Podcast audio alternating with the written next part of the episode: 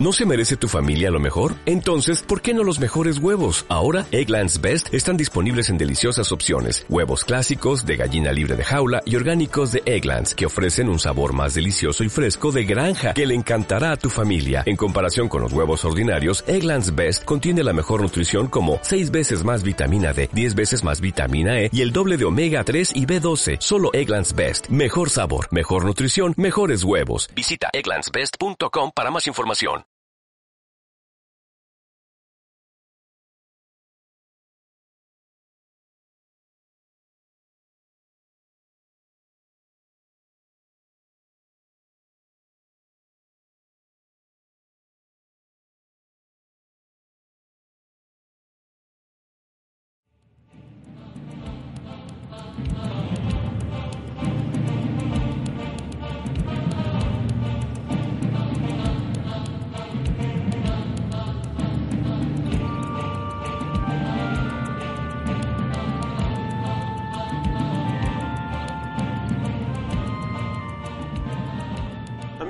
Amigos de María Visión, mi nombre es Rafael Piña Valdés y estoy aquí con un invitado muy especial que nos va a hablar de un tema muy, muy interesante. Sin mayor preámbulo, les presento al doctor Ricardo Castañón Gómez. Doctor, muchas gracias por estar con nosotros.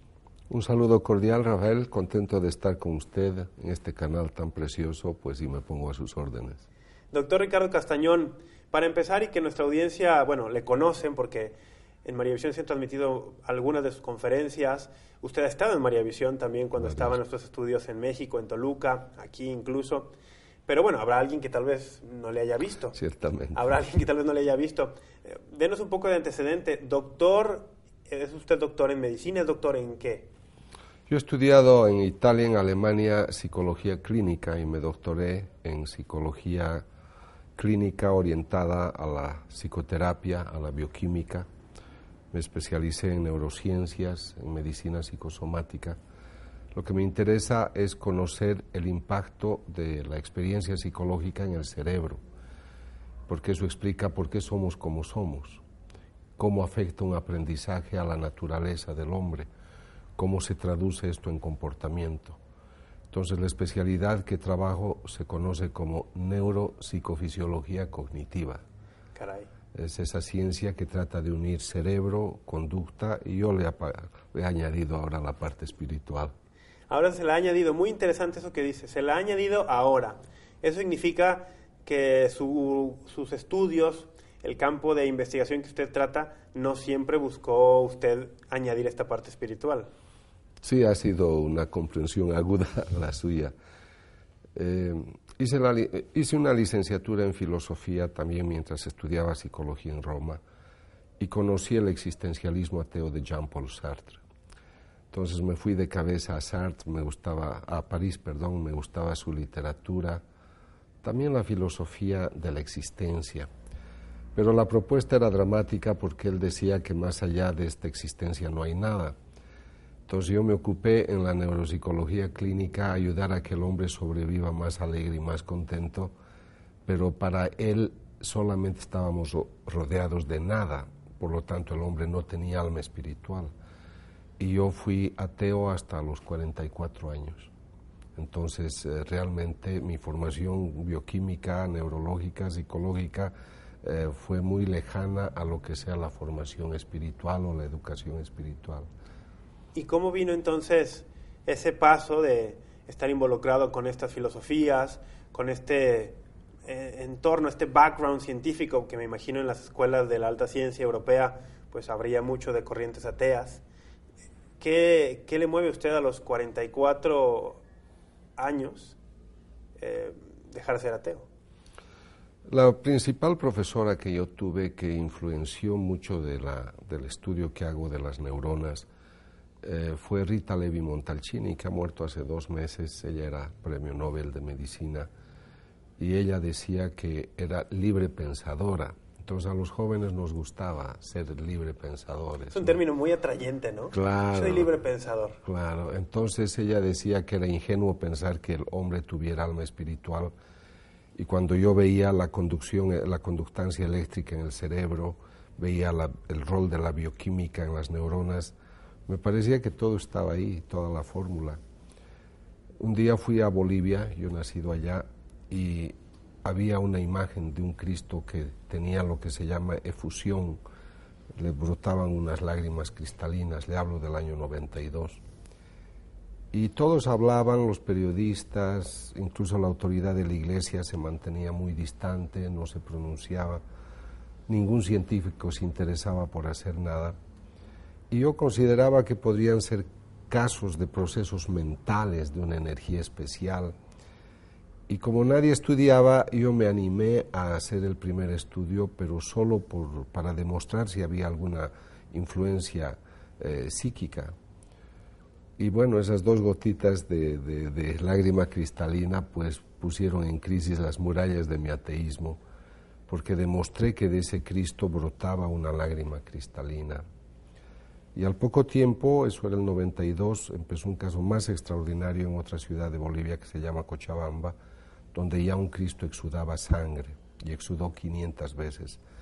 Y ahí yo me hice cargo total de toda la investigación pero porque yo ya había tenido un antecedente en La Paz con esa imagen.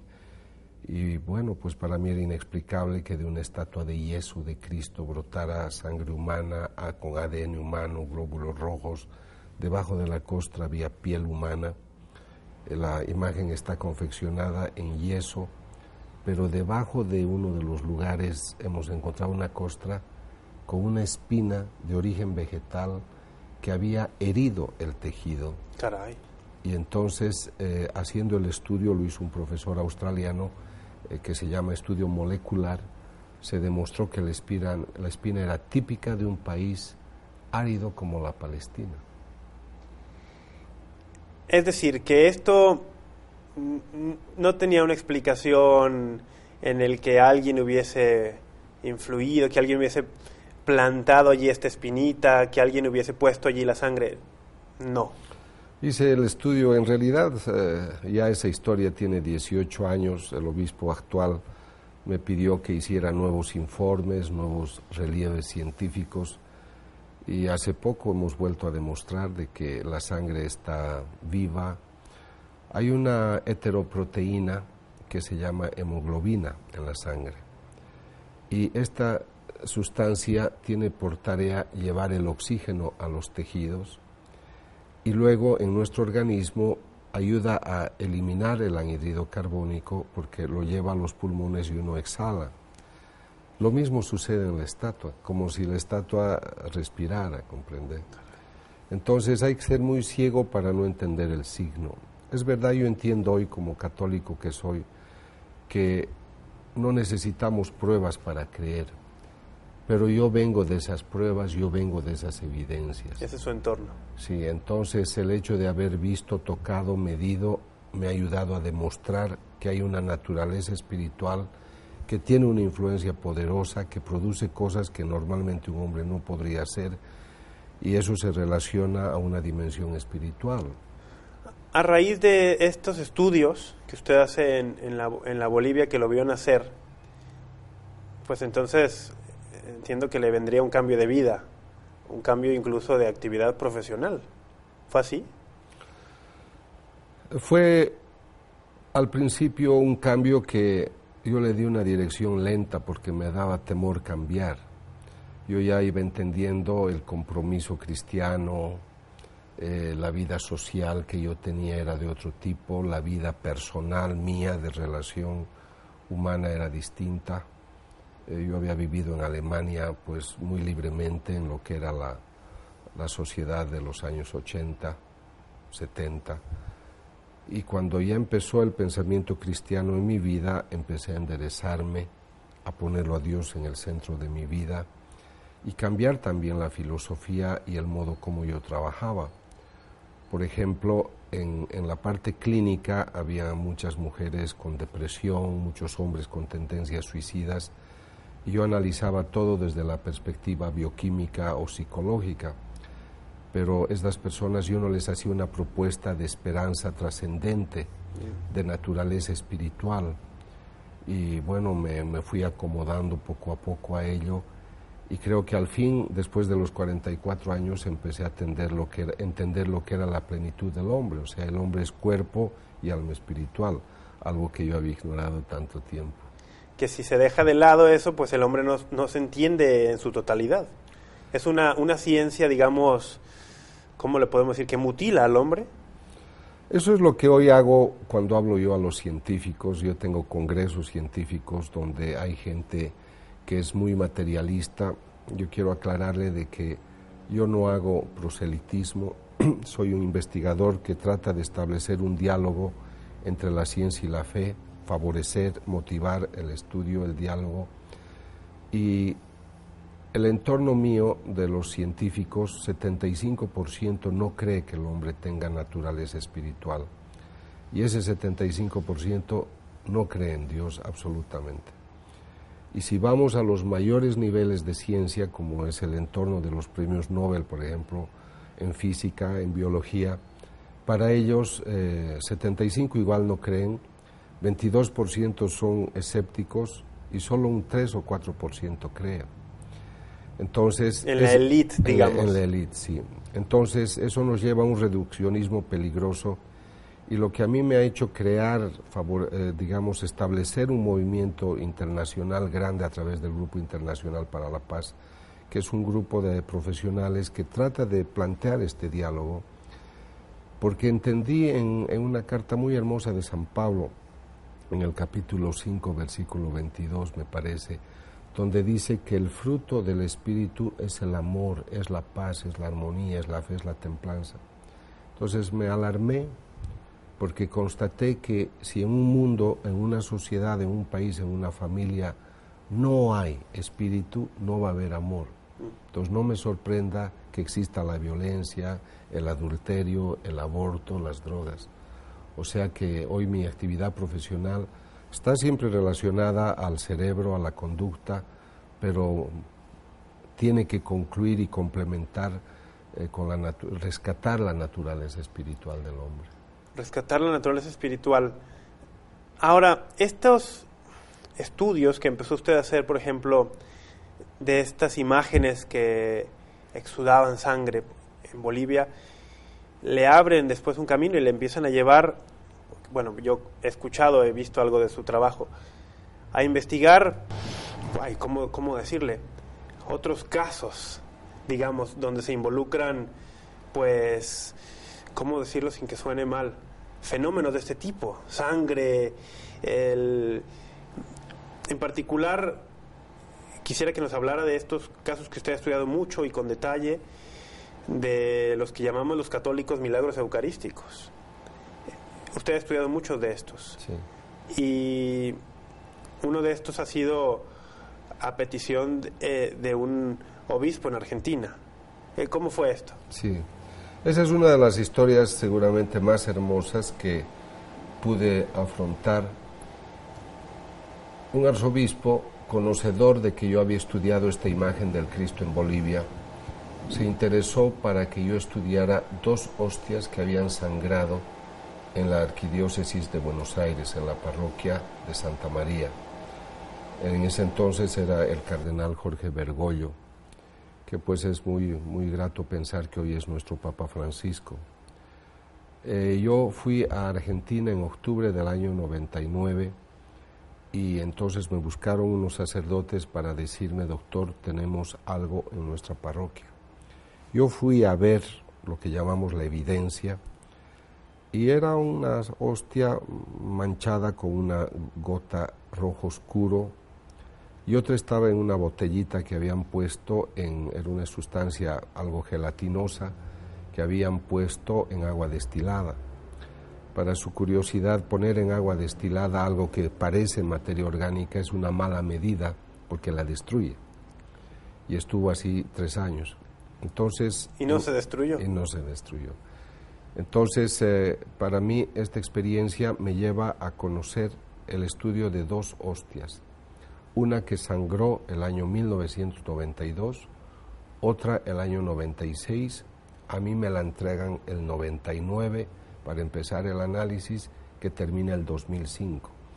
Aclaro esto de las fechas porque, por ejemplo, en la hostia del, 2000, del año, eh, 90, que del año 1996, que llevo a un laboratorio de un cardiólogo el 2004, por lo tanto ocho años después.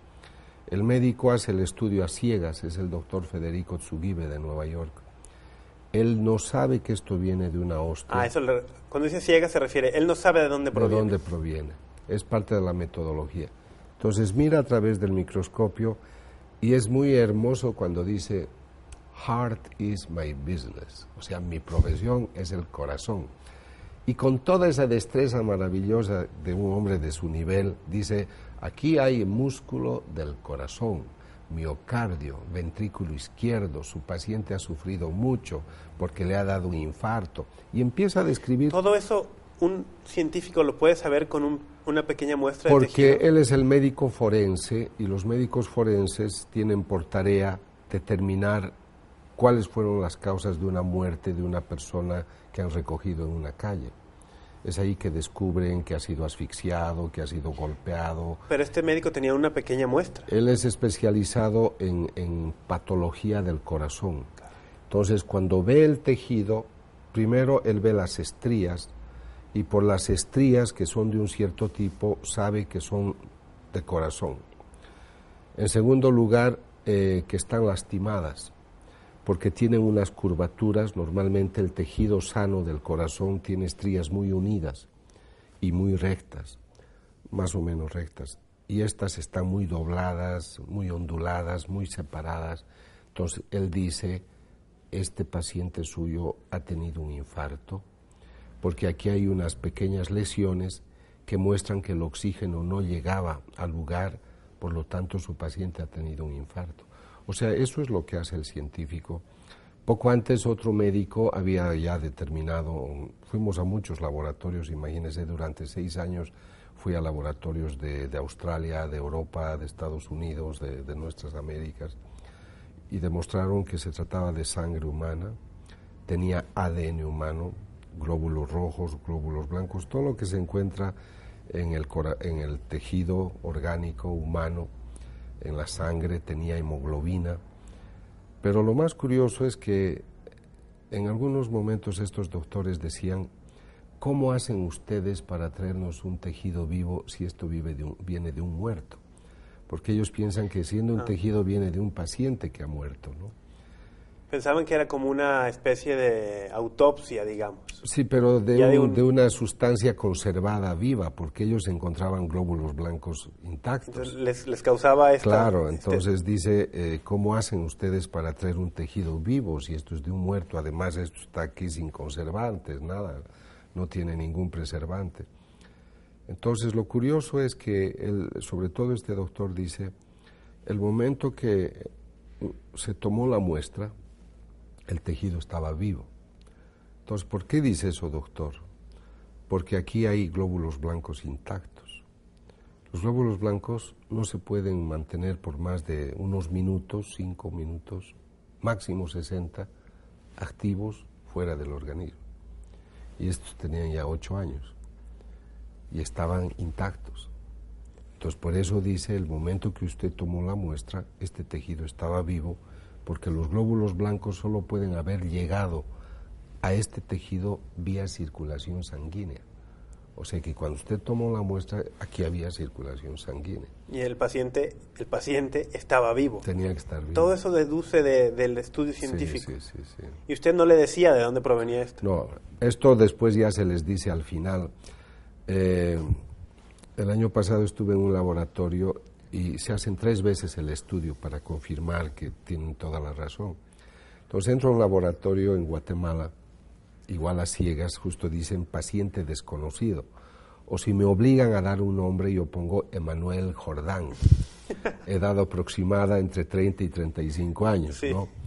Entonces, empieza, claro, ven que soy de un grupo internacional y dicen, este aquí ha venido acá, porque mira y dice, en su evidencia solamente aquí hay glóbulos rojos, glóbulos blancos, tejido adiposo, un macrófago fagocitando lípidos, eh, posiblemente músculo esquelético, posiblemente... Aquí no hay nada especial, me mira, ¿no? Dice, aquí no hay nada especial, solo hay posiblemente estrías de corazón. Yo, siga doctor, siga por favor. Él no sabe lo importante que es para mí, lo que está descubriendo. Para él es una sencillez ver un pequeño tejido con cosas que ve siempre.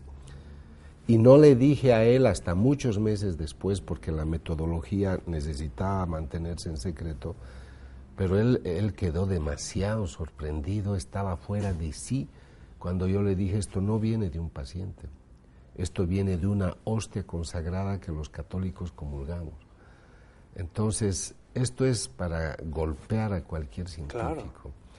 Algunos se convierten, algunos cambian de vida, otros se quedan con la sorpresa durante un buen tiempo, respetan, comprenden, saben que no hay manipulación porque ellos son los expertos.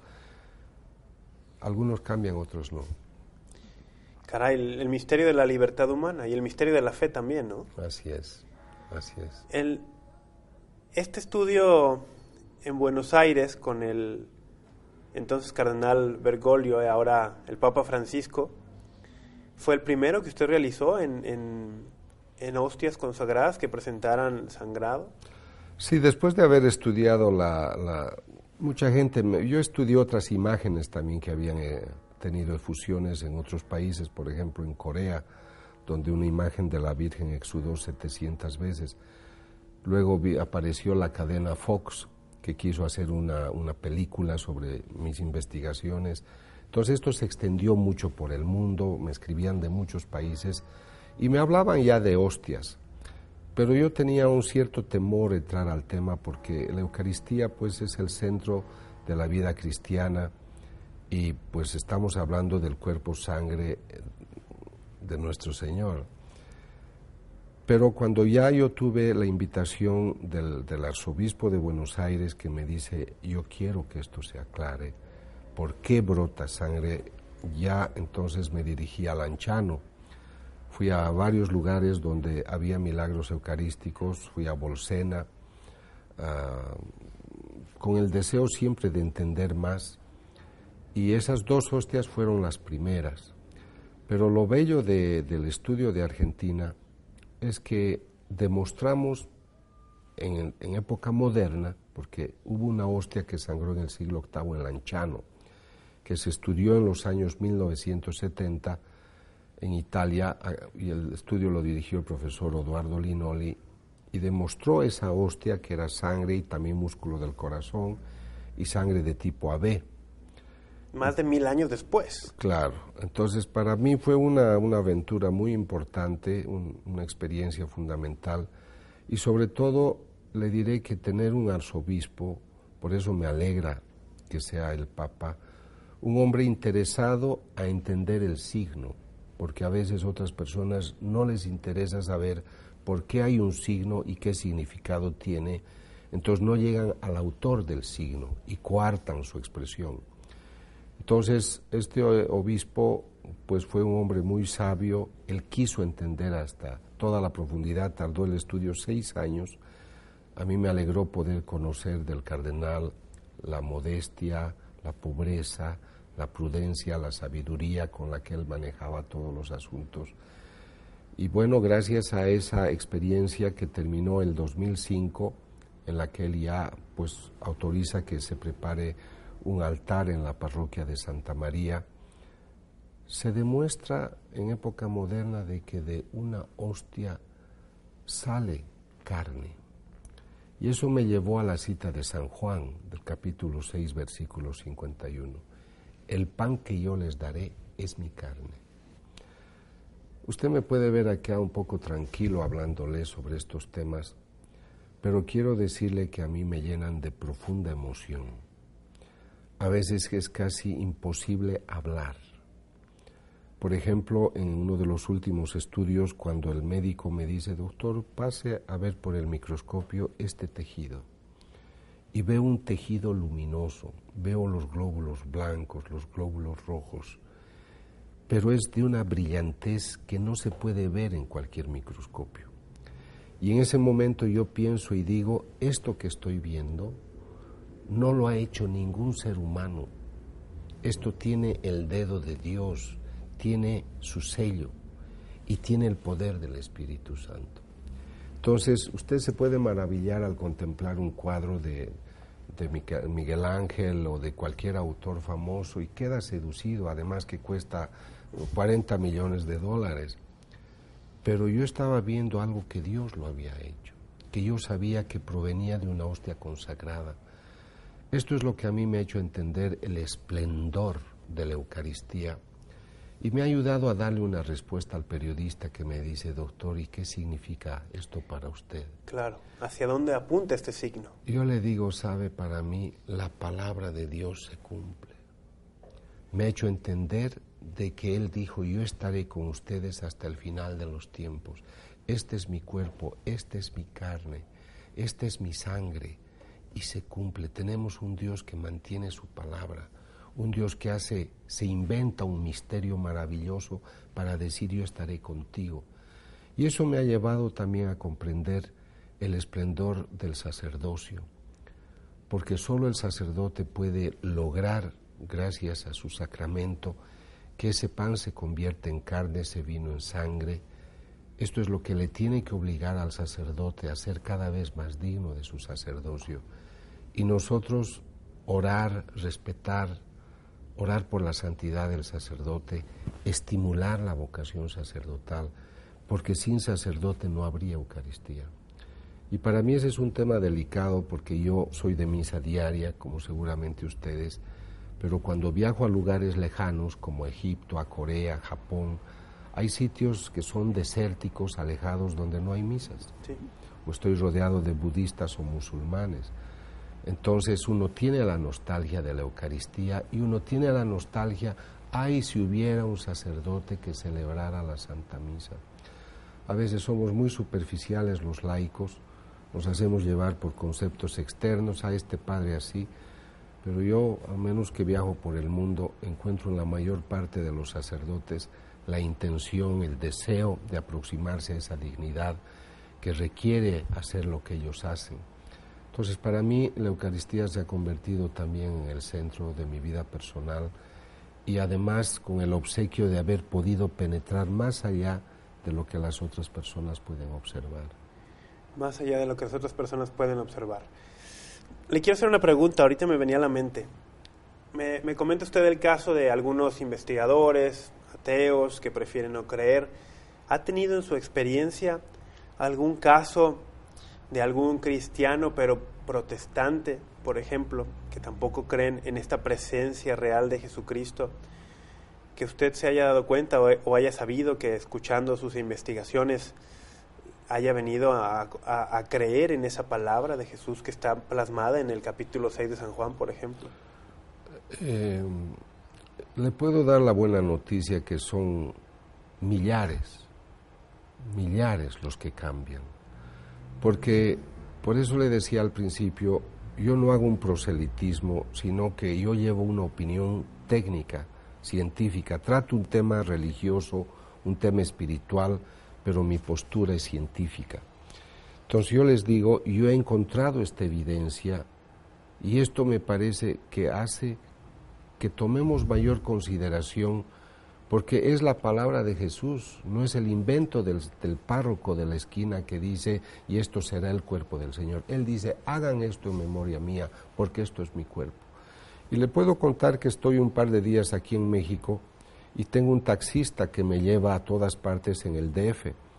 Y como estos días estoy trabajando, dicto conferencias y él me lleva, él me ve, él me ha dicho, sabe, ver la Eucaristía usted me ha puesto en mi lugar porque yo estaba saliendo de la religión católica, yo estaba empezando a ir a estos otros grupos, me dijo a cuáles, pero ¿por qué voy a moverme de acá si aquí está mi verdad? Y me lo dice alguien que está, porque yo tenía las revistas que estamos publicando sobre el tema. O sea que mucha gente entiende que esa presencia verdadera es real, que no es una idolatría como a veces quieren acusar al católico, Obviamente yo aún con, este señor del taxi yo no le digo tú tienes que cambiar, yo le digo usted me ha acompañado, si quiere escuchar la conferencia porque me va a esperar, o vea esto es lo que acabo de imprimir y ven las evidencias. Esta es la evidencia. Es solo la evidencia que yo presento y es la conciencia de él la que tiene que tomar la dirección, pero muchísimos cambian de vida, ¿sí? muchos, miles. Doctor, vamos a hacer un breve corte, si le parece, y regresando le hago unas cuantas preguntas más que tengo que tengo en mente ya. ¿Le parece? De acuerdo, con mucho gusto. Amigos, hacemos un corte, quédese con nosotros, ya regresamos.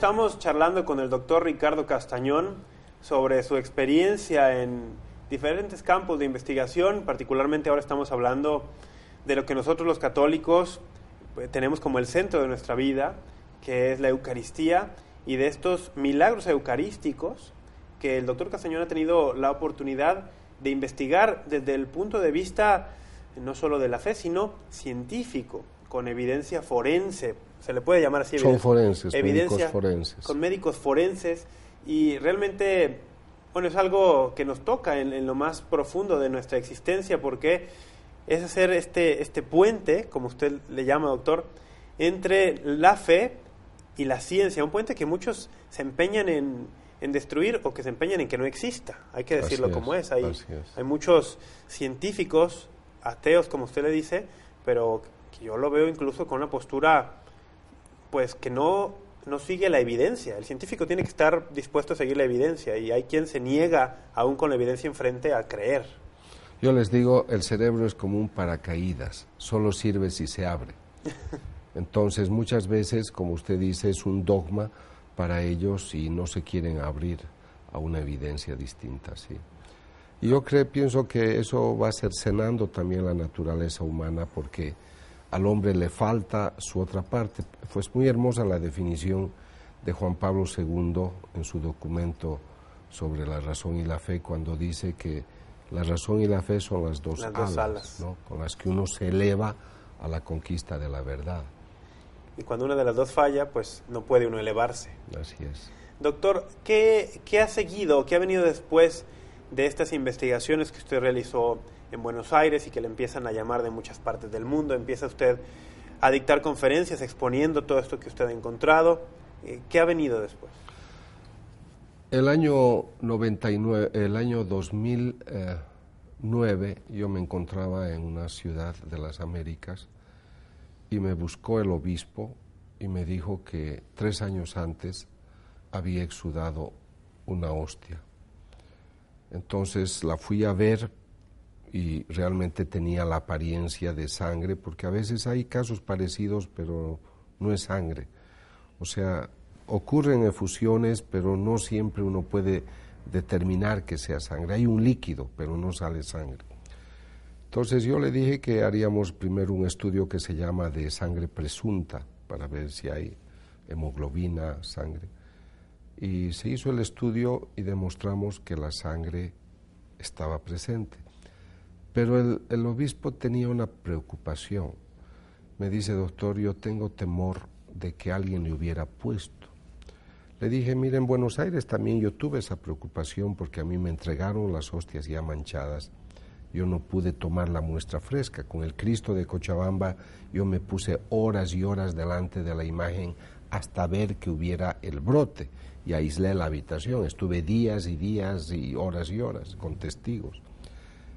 Pero le dije, Monseñor, en las hostias de Argentina hemos encontrado eh, tejidos vivos, glóbulos blancos activos, Entonces, si alguien le hubiera puesto, ¿cómo hace la persona para mantener seis años esos tejidos así? ¿Cómo hace para escoger el músculo del miocardio ventrículo izquierdo con tanta perfección en algo microscópico? Pero le dije, está bien, yo haré un estudio de ese tipo. Entonces contraté un laboratorio forense, trabajaron muchísimas horas y el diagnóstico fue la sustancia rojiza es sangre y brota del interior. Y para mí es importante porque ese estudio se hizo el mismo 2009 y el año pasado en un estudio paralelo para complementar y reconfirmar, pues ha salido lo mismo, pero por otra metodología, que la sangre brota del interior. Entonces me he dedicado a estudiar una hostia que el obispo está muy interesado en usar el caso para su trabajo pastoral en su diócesis. Me ha tomado un poquito más de tres años eh, he viajado también a muchas naciones. Lo interesante de esta hostia es que el tipo de sangre es AB. Y el tipo pues es importante porque no es, digamos, eh, absoluto el dato, pero corresponde al mismo tipo de sangre de la, encontrado en la sábana santa de Turín y en la hostia que sangró en, en, Lanchano en el siglo VIII. Entonces, para mí es una referencia de continuidad interesante, repito, no es definitiva ni absoluta, pero eso me anima a pensar que hay algún paralelo con la sábana santa, las hostias que sangran, y obviamente nuestro interés final es de hacer un estudio comparativo genético de lo que vayamos encontrando en las hostias, en la imagen del Cristo y en la sábana santa de Turín, que pues tuvo la, la evaluación hecha de radiocarbono en la que pues se concluyó que era de la Edad Media y muchos creen que es de la Edad Media.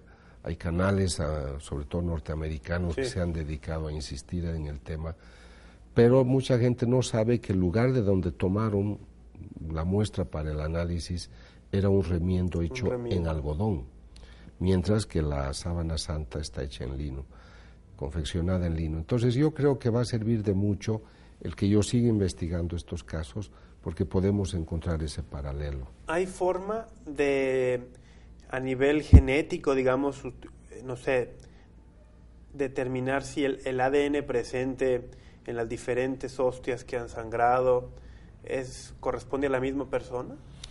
Hay una constante que le va a llamar a usted mucho la atención y a su audiencia y llama la atención de todos los médicos que nos han ayudado. Cuando se hace un estudio, hay toda una metodología para rescatar ADN. Yo he estado presente en los laboratorios. No es algo fácil rescatar el ADN de un tejido tan pequeño, ¿no? Digamos que más que fácil, hoy hay buenas metodologías que le permitan hacer eso en, poco tiempo, en menos de hora. Puede hacerlo. Pero luego hay que hacer lo que ellos llaman la ampliación. Una vez que dicen aquí hay ADN, tienen que pasar a otra metodología que ellos llaman de ampliación de PCR. Tienen que estudiar a través de un método específico la reacción de la polimerasa y, y usan un aparato que es un secuenciador, donde tienen que obtener la cadena ellos llaman ampliación de PCR, y no sale la ampliación, no se puede obtener. Pero en la imagen del Cristo que la dueña la besaba, dejaba algo de sus lágrimas, de su saliva, obteníamos. En las personas, sacerdotes o monjas que han tenido la hostia y han dejado algo de piel, hemos obtenido su ADN. De esas personas. Pero cuando entramos a la sangre que es de la persona, digamos, de la estatua, de la hostia, no sale. Del paciente, digamos. No sale la cadena. Entonces, la constante que tenemos. Y lo curioso es, en los médicos dicen, es que la muestra está deteriorada, por eso no sale. Le digo, ¿y por qué encuentra glóbulos blancos intactos? Porque en su informe dice que hay núcleo de células y está todo presente. Y entonces concluyen por razones que científicamente no podemos explicar. O sea, nosotros encontramos ADN, hay presencia de ADN, pero no hay la doble cadena. Esa es la constante por ahora. Tenemos que hacer un nuevo estudio que es bellísimo. Espero contárselo el próximo año, Y eso sí puede darme un dato genético comparativo. Y puedo decirle, esto es de la sábana santa, esto del Cristo y esto de la hostia. Y hay un método para poder decirle sin lugar a duda, esto es. Pero eso voy a empezar a trabajar el día 28 de mayo.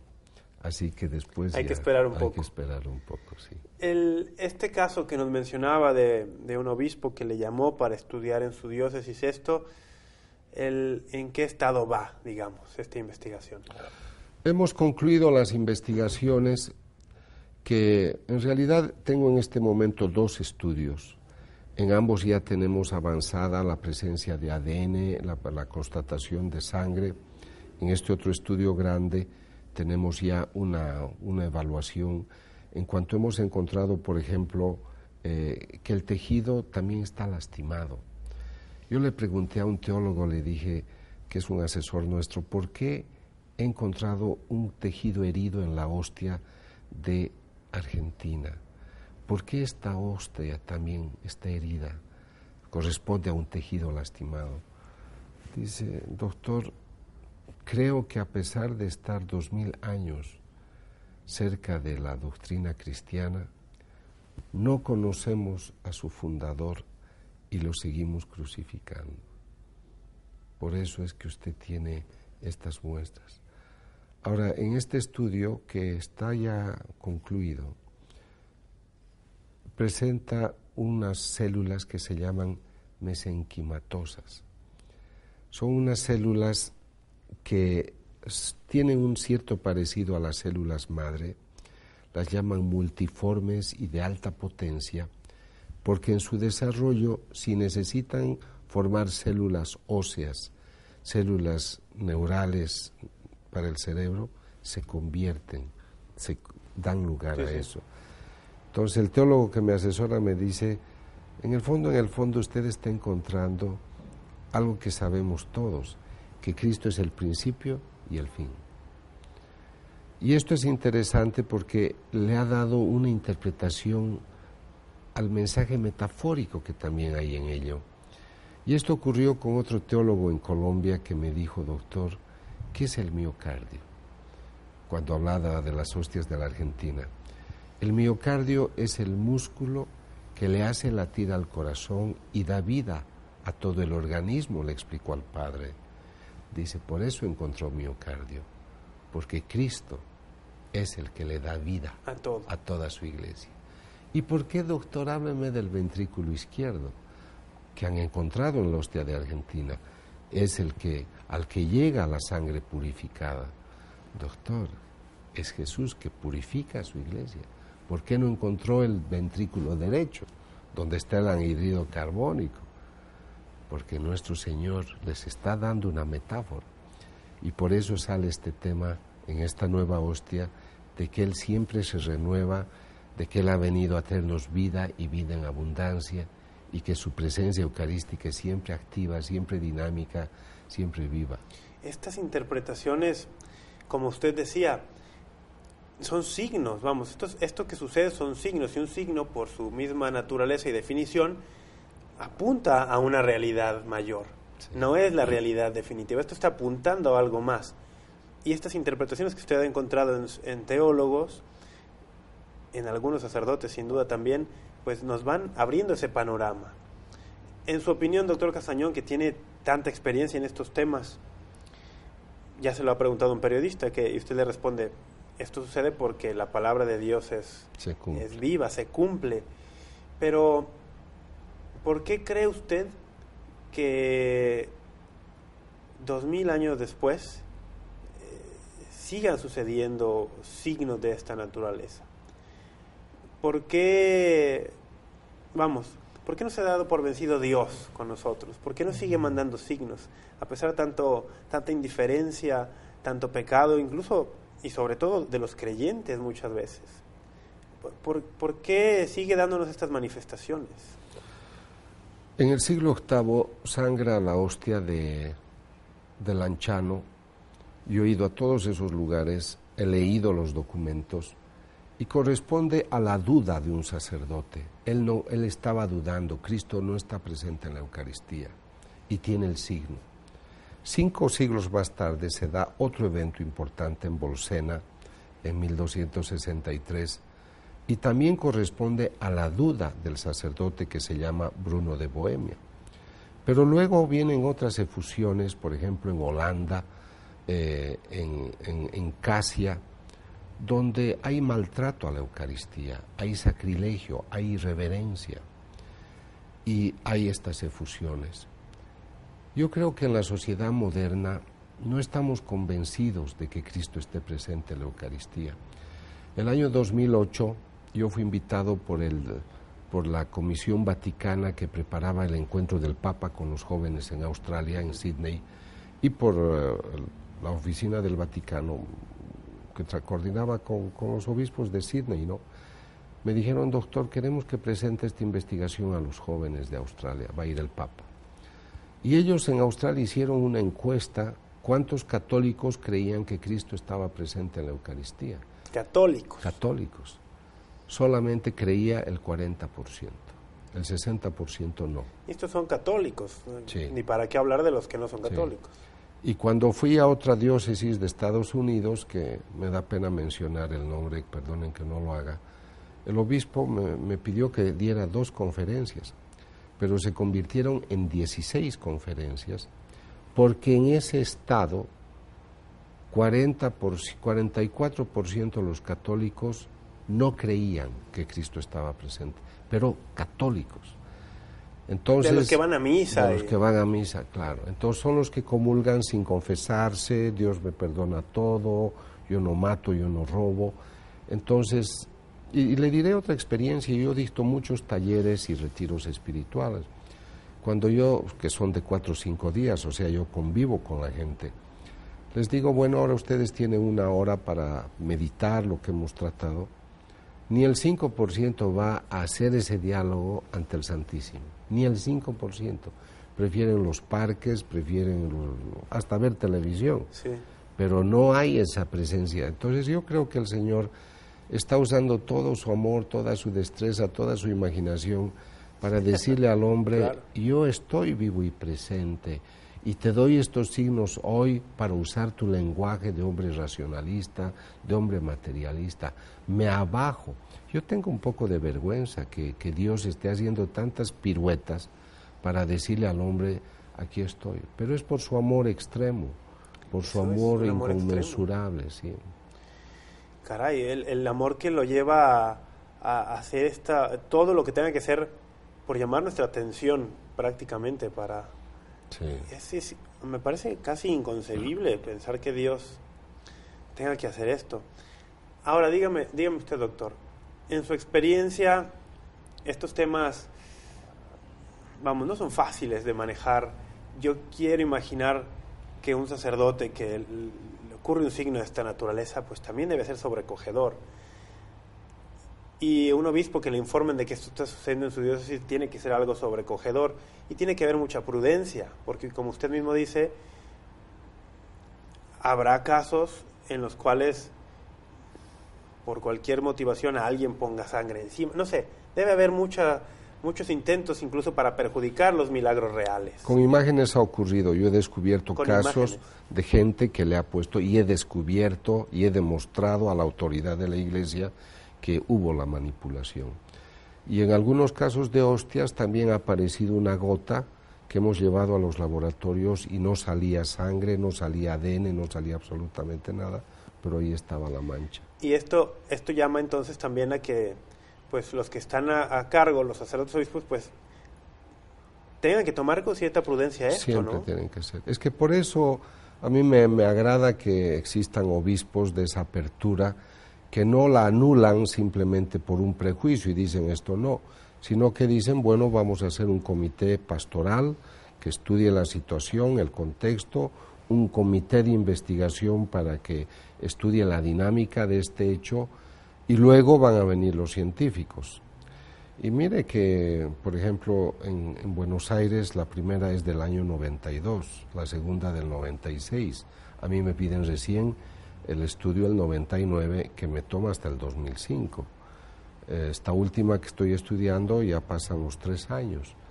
ha mejorado la tecnología, sé también yo cómo moverme mejor, entonces hay más facilidades, pero toma mucho tiempo y en algunos lugares, aun cuando entrego los informes, los obispos se toman su tiempo para tomar una decisión.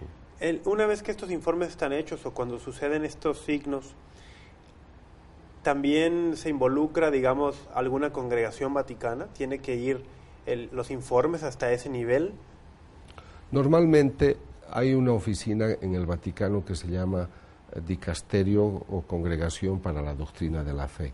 Ellos son los responsables de ello. Cuando yo he ido a esas oficinas me han dicho, doctor, no necesita venir acá porque el responsable es el obispo. El obispo, el obispo él decide y él hace una carta pastoral. Solamente debe, debe responder a ciertas preguntas. ¿Es de origen natural? ¿Puede ser de origen natural? Que de una hostia salga sangre, por ejemplo, o de las imágenes. Puede ser un fenómeno parapsicológico que algunas fuerzas psicológicas extrañas hagan esto? ¿Puede ser una maquinación del diablo? ¿Eso es posible?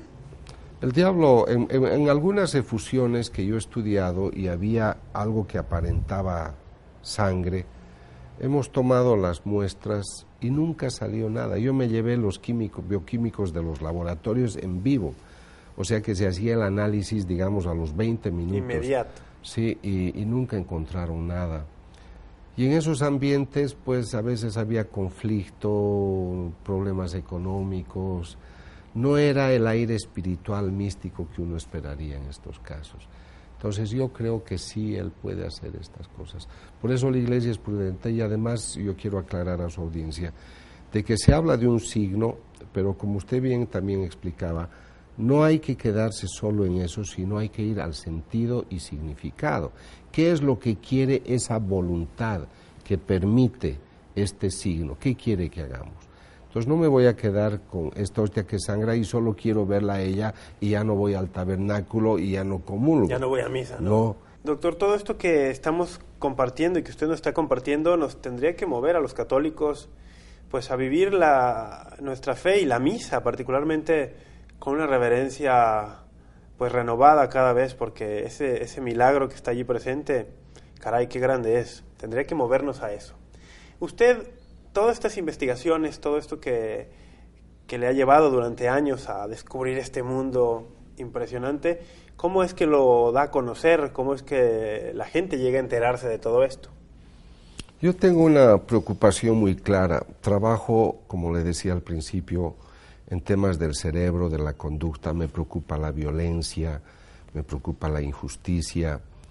Eh, entonces, habiendo comprendido de que si el hombre descuida la naturaleza espiritual, él no va a dar los frutos de, de amor, de paz, de armonía.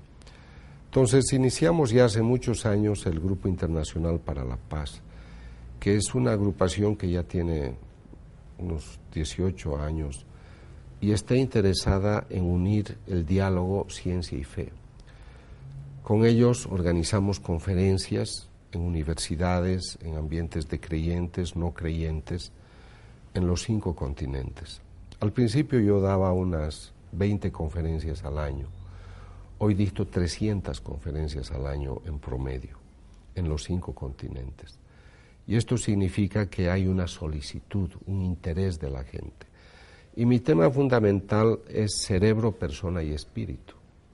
O cerebro, si es un ambiente ateo, cerebro, persona y valores. Y eso significa de que puedo entrar a un ambiente a hablar del cerebro, de la bioquímica. He publicado libros como Cuando la palabra hiere, Cuando la palabra sana, que tiene que ver con, con todo lo que es el mundo del cerebro. Y esto da también una garantía a la persona que quien les habla tiene una formación científica y que uno no es un beato que se imagina cosas religiosas. ¿no?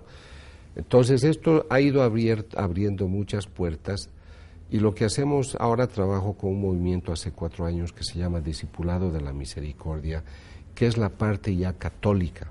Entonces tenemos un movimiento científico abierto a todo el mundo y un movimiento uh, católico reconocido por la Iglesia Ellos organizan temas para católicos, para fortalecer la fe, ellos hacen los retiros, los talleres espirituales. Así que hay dos tipos de movimiento, los de convocatoria grande, que es donde vienen las conversiones, porque ahí va gente de... El atrio de los gentiles. Ahí, sí, es verdad. Y luego los otros ya para fortalecer, porque el, el, el que viene y me dice, doctor, yo, yo era me he ido a otra religión, quiero volver, o el ateo me dice, yo quiero cambiar, pero ¿dónde voy? Doctor señor le agradezco muchísimo el tiempo que se ha tomado, la molestia que ha sido para usted el trasladarse, el venir solo para darnos esta entrevista. De verdad se lo agradezco en el corazón. Y gracias a ustedes amigos por estar con nosotros en esta transmisión.